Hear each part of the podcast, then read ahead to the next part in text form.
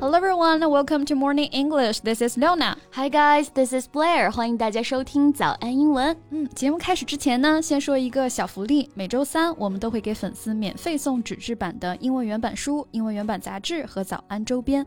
微信搜索“早安英文”，私信回复“抽奖”两个字，就可以参与我们的抽奖福利啦。嗯，这些奖品都是我们的老师为大家精心挑选的，是非常适合学习英语的材料，而且你花钱也很难买到。坚持读完一本原版书。杂志或用好我们的周边，你的英语水平一定会再上一个台阶的。快去公众号抽奖吧，祝大家好运 ！No one can say no to Rika's smile even 32 years later。赤名丽香的笑容啊，是很多八零九零后永远难以忘怀的啊。直到今天，都还有人在回味这部古早的纯爱日剧《Tokyo Love Story》东京爱情故事。Yes, it's based on a popular manga, and Rika sets the stage for all other so-called trendy dramas to come with her independence and spunk。女主角丽香的独立和勇气啊，也是开启了一波。 新的电视剧风潮。嗯，And this is a story of five men and two women engaged in a love relationship.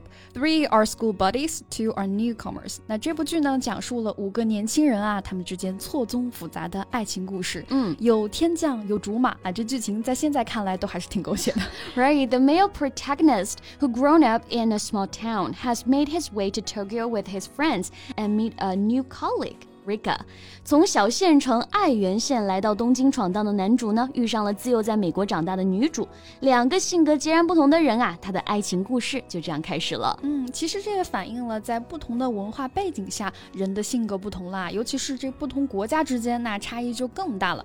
直到今天，这样的文化差异呢，仍然是一个热点话题了。Yes, we've discussed this many times in class。像我的外刊课上啊，也是对这个话题讨论过很多次。嗯，当然呢，都是结合当下最新发展的一些时事热点的文章，像《经济学人》《大西洋月刊》《科学美国人》啊这些权威的外刊，都是很好的阅读材料啊。这是每周一到周五早上七点钟贝贝老师的外刊精讲直播课吧？Right。我听说现在都已经超过两万名同学一起学习了啊。嗯，所以如果收听节目的你也想要加入的话呢，赶紧。请去微信搜索“早安英文”公众号，就可以预约直播啦。嗯，而且这些课程都是免费的，我在直播间等你哦。Okay, and today let's talk about Tokyo Love Story。那我们今天还是先来聊一聊这《东京爱情故事》这部剧吧。That would be great。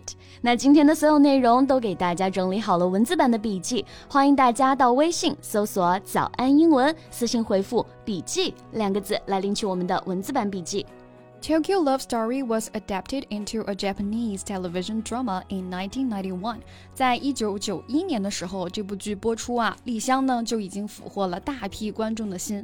而就在前几天呢，《东京爱情故事》又在 B 站重播了，所以这才引发了网友的一波回忆杀。对，在英语当中啊，我们可以用 rerun 来表示电视剧或者电影的重播或者重映。嗯，meaning show a television program or film again。run 啊本身就有电影播放放映的意思嘛。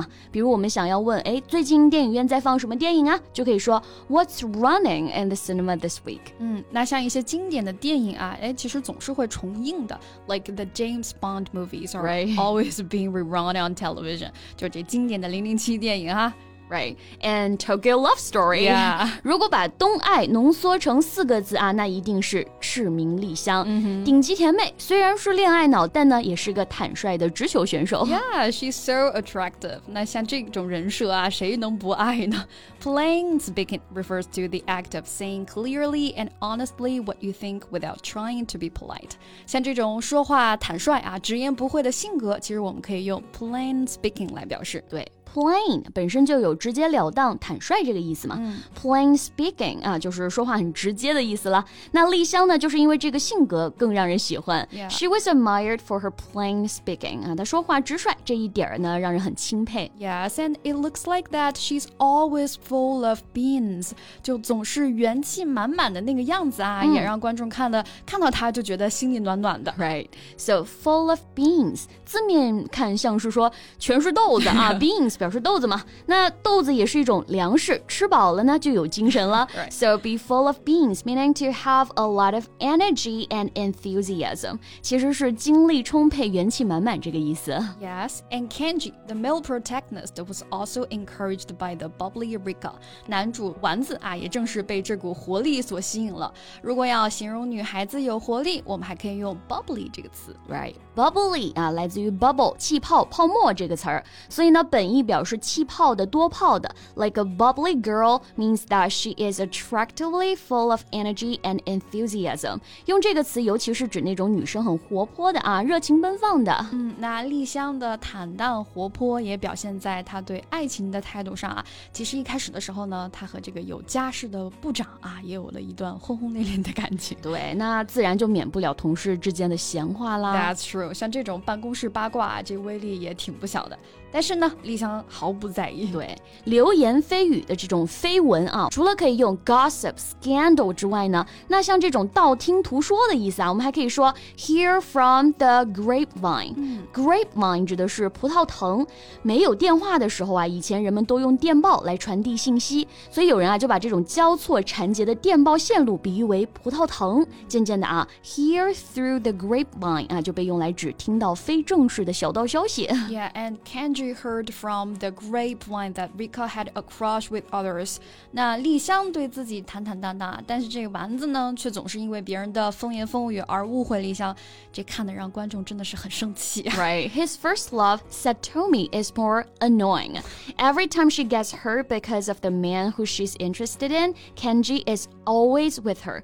丸子对初恋李美的情愫呢，也是非常复杂。李美也算是很多人的一个绿茶导师了。Yeah, she just pretended to be pure and innocent, but in fact is manipulative and calculating. 就在自己的感情里受了伤啊，哎，反而去找别人的男朋友，这个装柔弱找安慰，这真的不能再绿茶了，就是纯纯的绿茶婊嘛。啊呀，那哎，这个绿茶婊，英文我们就可以说 green tea bitch，、嗯、或者是 angelic bitch。angelic 这个词呢，来自于 angel 啊，是指人呢像天使一样，嗯、非常善良，很美丽。但如果是 angelic bitch 啊，就是像天。使一样的那种 bitch，、yeah. 就只是会装单纯，实际是很有心机的。Mm -hmm. But eventually, Kenji realizes Satomi's feelings and he chooses her over Rika。但是呢，这个男主啊，最终还是选择了绿茶婊李美，辜负了那么好的丽香啊，所以至今啊，他都得不到观众的原谅。哎，所以观众才是入戏最深的那个啊。Love is more complicated than we might expect。Mm -hmm. 爱情呢是电视剧永不落实的一个话题，因为真的太难参透了。Yeah, so people still persisted in their search for the truth of love。当然，希望大家能更多的体会到爱情的甜，少吃点爱情的苦啊。right.